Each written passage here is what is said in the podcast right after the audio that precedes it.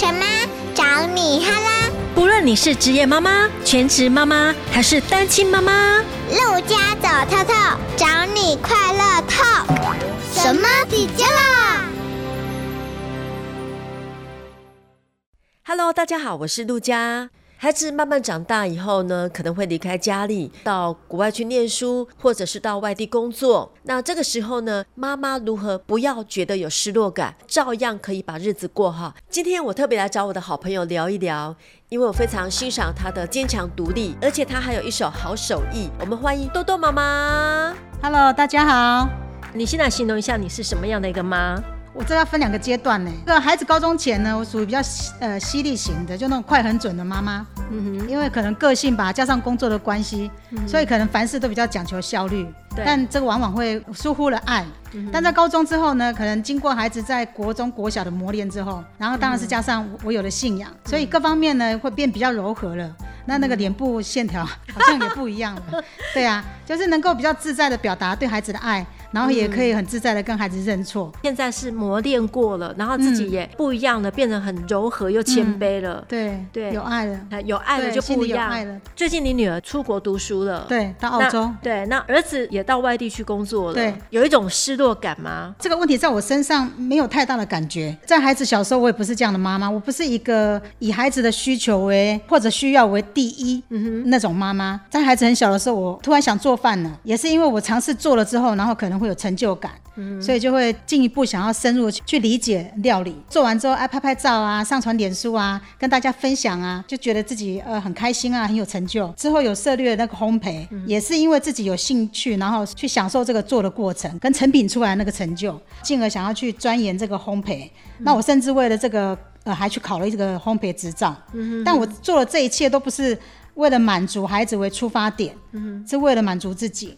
所以在与孩子的相处过程中，我相信，如果是以这样为出发点，嗯、也不会有太多的情绪勒索的那种眼神。我可能是属于会把时间分配给自己那样的妈妈，不是你的焦点全部在孩子身上。对对对，你栽培他们，你也是培养自己，你还有去学英文啊，啊是，而且是没有间断过，有一点点英文底子，所以你现在出国跟人家对话是没有问题的，基本的是没有问题的。对啊，就是东凑西凑还可以啦。所以呢，我们也从多多妈妈身上哈，我们有看到就是妈妈。虽然有孩子，你虽然很忙碌又有工作，但是呢，你千万不要忘记自己的兴趣。没错，而且你要有事情做。没错，这样子你到孩子离家了，嗯、到国外读书或是到外地工作了，嗯、你才不会觉得好大的失落感哦。整个生活空了啦。对，对啊，你要有一些东西，要有自己的一些生活兴趣。没错，而且呢，你还养了一只狗，叫做多多。对，所以我叫多多妈妈。我觉得哈，不管有没有孩子，狗变成是我们家庭当中也是很重要的一一份子。一份子是，对，它也是像我们家人一样。呃，你现在空巢期的时候，你更觉得说身边有个宠物蛮蛮有用的，它可以陪伴你，它就是一个伴啊。对，对啊，种种花草也不错啊，也不错。就是你必须要有一个兴趣。但如果要有互动的话，狗是最好的，它是最能够可以互动的。但相对的，可能你的付出会比较多一点，开销上啊，或者是可能你要喂食啊，它会比较像人，所以我们呃用的心或是放在它身上会比较多。狗狗贴心的行为实在太多了。我举一个例子，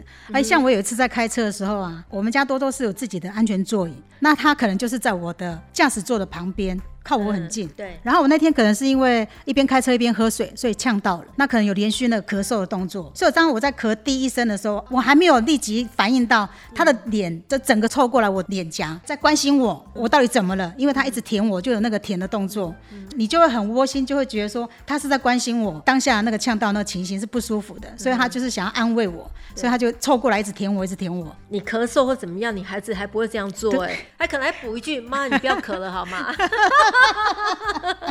诸如此类的那个贴心行为其实很多啦，真的很多。你跟他玩玩具，你可能有时候假装跌倒啊，甚至于说你抢输他啊，他都会反过来安慰你，就是会跑过来舔舔你。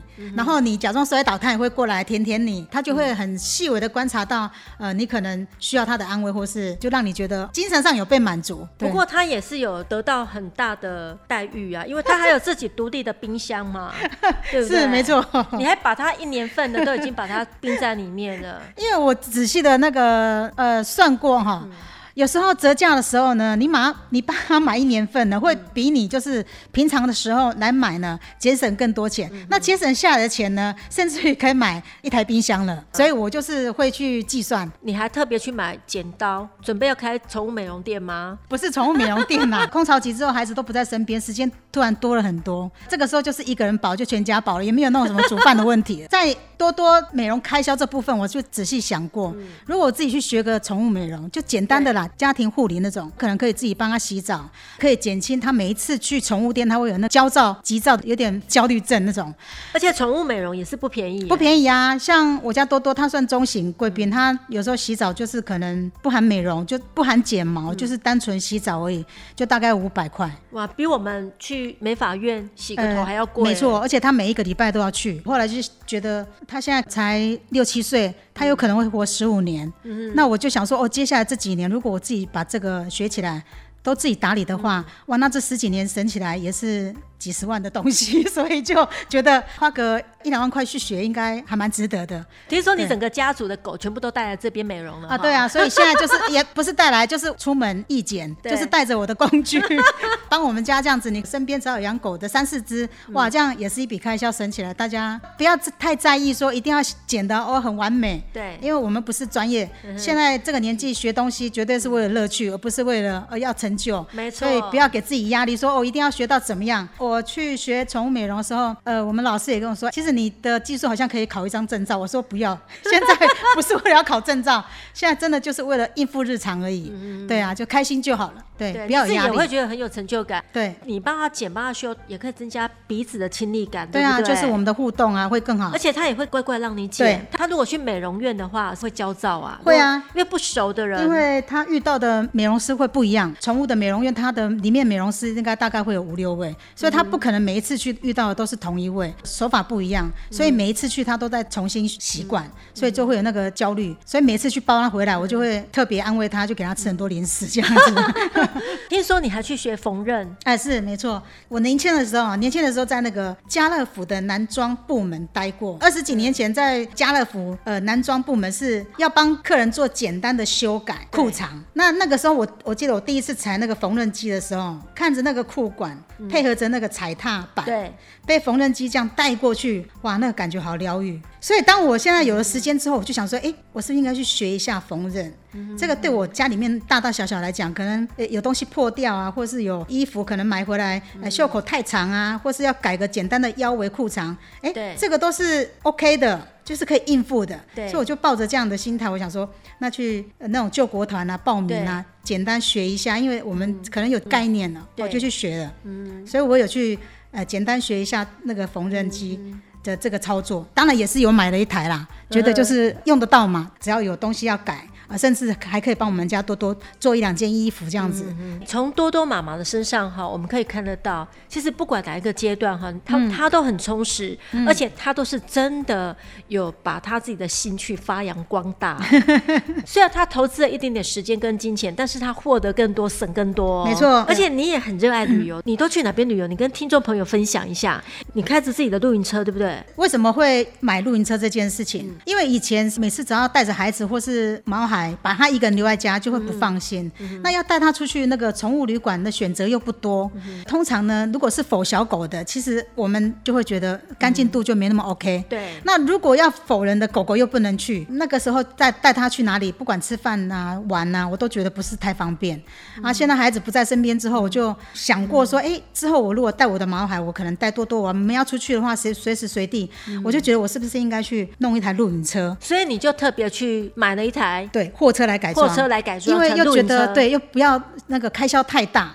呃，不要去直接哦大手笔的去买一台那个福斯的 California 或什么的，嗯、因为我觉得，因第一那种车虽然方便，但毕竟它是国外产的，对所以有很多的装置配备也是否国外。嗯、那第二就是可能进来呃又要一段时间，啊加上疫情跟可能很多人买要排，那所以我就买了我们台湾的中华林立，嗯、对啊小货车去改也不错啊。对，虽然是小小的可爱的，嗯、但是它里面的配备啊都非常的完整。呃，所以你只要想到要出去旅游。有简单的东西准备一下，然后就可以带着多多去旅游了，对，对不对？现在就很方便啊，随时随地啊，就是自由自在的啊，带着毛孩，随时想要去哪里，先开去全联买个东西，嗯、买完上车，冰着，然后就直接到营地，录个一天两天都不是问题。有没有推荐的景点？觉得不错的？我跟你分享一下我的首录好不好？其实是还蛮好玩的。我的首录就是在那个我们高雄的桃园乡。那因为我平常露营都是在非假日，就是一到五，其实要遇到那一车包帐，就是一车包场的状况还蛮长的。我那一次订的营区就是只有我一一台车而已，我直接跟呃营主通过电话，然后前一天订了营区之后，我隔天就杀过去了。那到那边的时候，哎，就是大概一千公尺，也算一个高度，有点高度，很凉快。那我直接开过去的时候，开到我订的那一个营区的山头最上面。对，对，因为第一次太兴奋了，你知道吗？开始拍照啦。因为第一次使用我车上所有的道具跟设备啊，对，也不熟，所以就花了一点时间把这个车边帐弄出来啊，嗯、把这些桌子椅子啊弄出来啊。结果呢，一直拍拍照，到了晚上，好、哦、要吃饭的时候才发现、嗯、忘了带酒。对，出门嘛，就是喝个酒，让自己黑皮一下，比较好睡。突然忘了带酒，然后打电话给营主。我一直以为营主也跟我一样在营区里面，结果我打电话给营主，这个营区是他的女儿在帮他管理，所以我打给他的时候，他说他完全忘记今天有人约了营区要来这件事情。所以整个营区只有你一个人，只有我一个，对，整个山头应该这样讲，整个山头只有我一个人，只有我那台车。还好你带着多多，对，跟我家多多。然后他就跟我确定说是他们营区吗？我说没有错，就是你们营区。我跟他说好，那不重要，你不在没关系。那有没有可能你们有卖小米酒之类？他说 你喝小米酒，对，因为想说他是原住民嘛，我们原住民朋友嘛，所以我想说应该会有。他说没有，他们全家都在山下。送上来也不方便，他说，但是他可以请人帮我带上来，但要给他小费这一类的，我当然没问题啊，因为这个时间有就好了，所以他去 seven 帮我买了。这时候我心里就想说，哦，原住民朋友真好。大概接近半个小时过去，我突然看到一台摩托车 从山下一一路狂飙，飙到我的山头，然后是一个男的拿了两瓶烧酒给我。递给我之后，他就跟我说，他先去帮我开呃热水器，先开一下，等一下我就要用热水就有了。嗯、我就想说，这个人是帮忙带酒，怎么还会知道从哪里开这个热水器？就没有多久，真正的银主出现了。所以刚刚那个是我后来听他说喊他说：“爸爸，我先下山。”原来他是他的儿子，都是一家人。呃，银主说他也很抱歉，他也没有听说我要来这件事情。他还跟我解释说，他带太太去看医生，回来的时候也已经是晚上。他只是听他女儿讲，赶快先上来关心我一下。我说哦，没关系，没问题，没问题。现在有酒了，晚上也可以很好睡了。他说不用怕，我们下面营区还有三四条狗可以陪着你。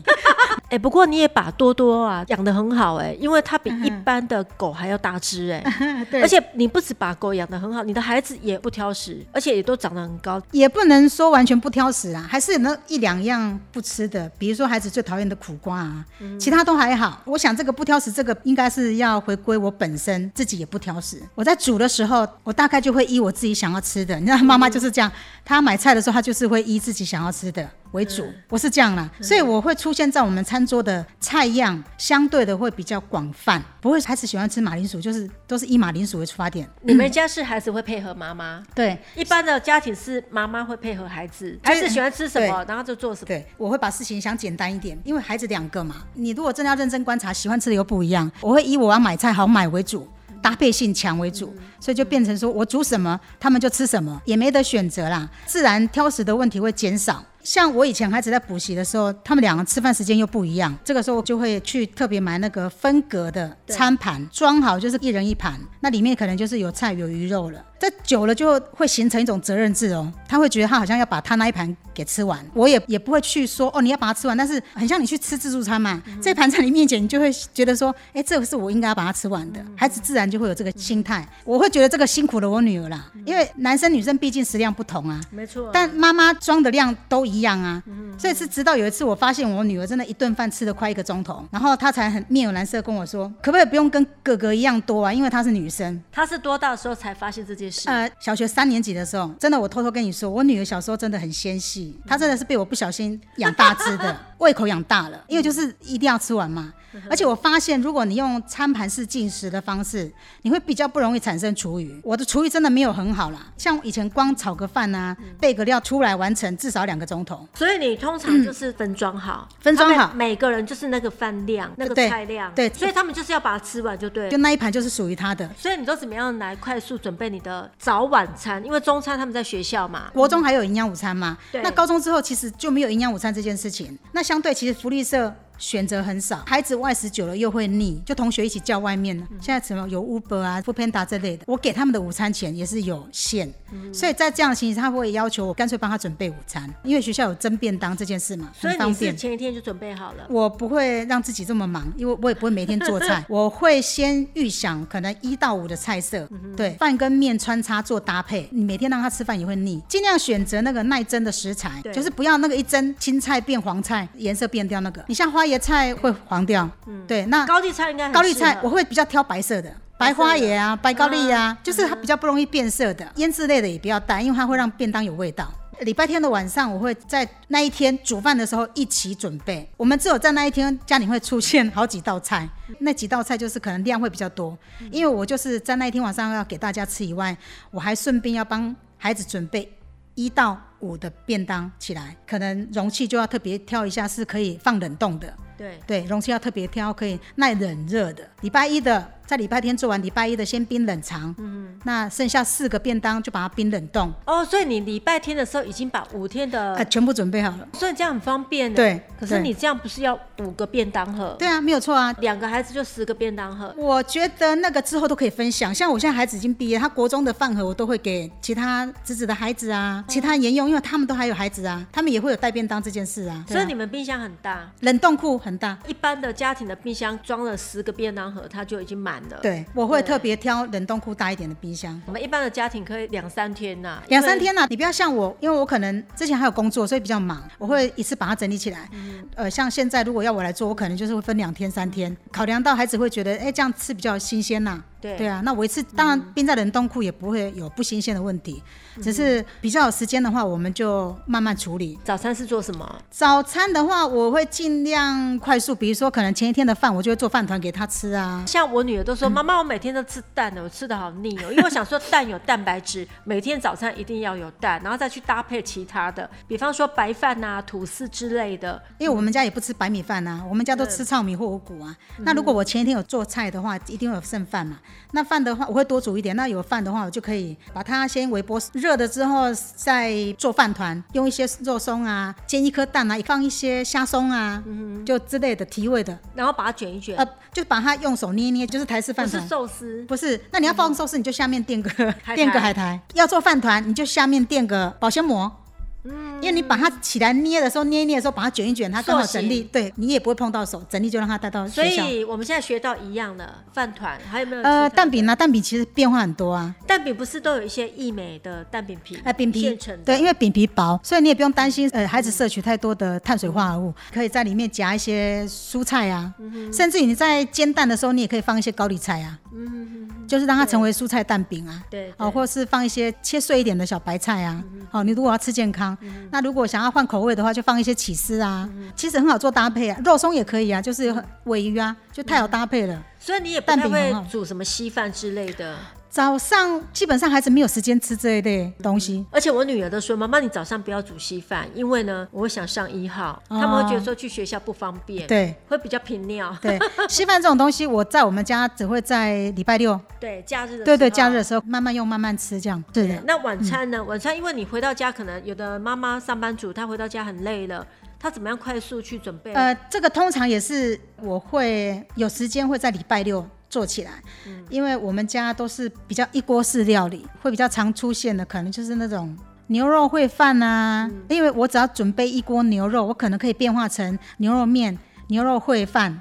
下个水饺就变牛肉汤饺哦，这样就三天了哎。对啊，所以我可以先炖一锅牛肉起来，然后把它分包，就就用你呃可能手边有的一些工具，也不一定是要那个夹链袋，可能家里有呃耐热的啊，好塑胶袋或者是保鲜盒啊，你都可以，只要是可以冰的，可以放冷冻的，你都可以把它分装起来，一包一包分装起来，要吃多少拿多少出来加热。所以你的孩子其实真的也不挑食。我女儿的话就是说，妈妈，我连续三天都有吃到牛。肉，昨天是牛肉饭，今天是牛肉面。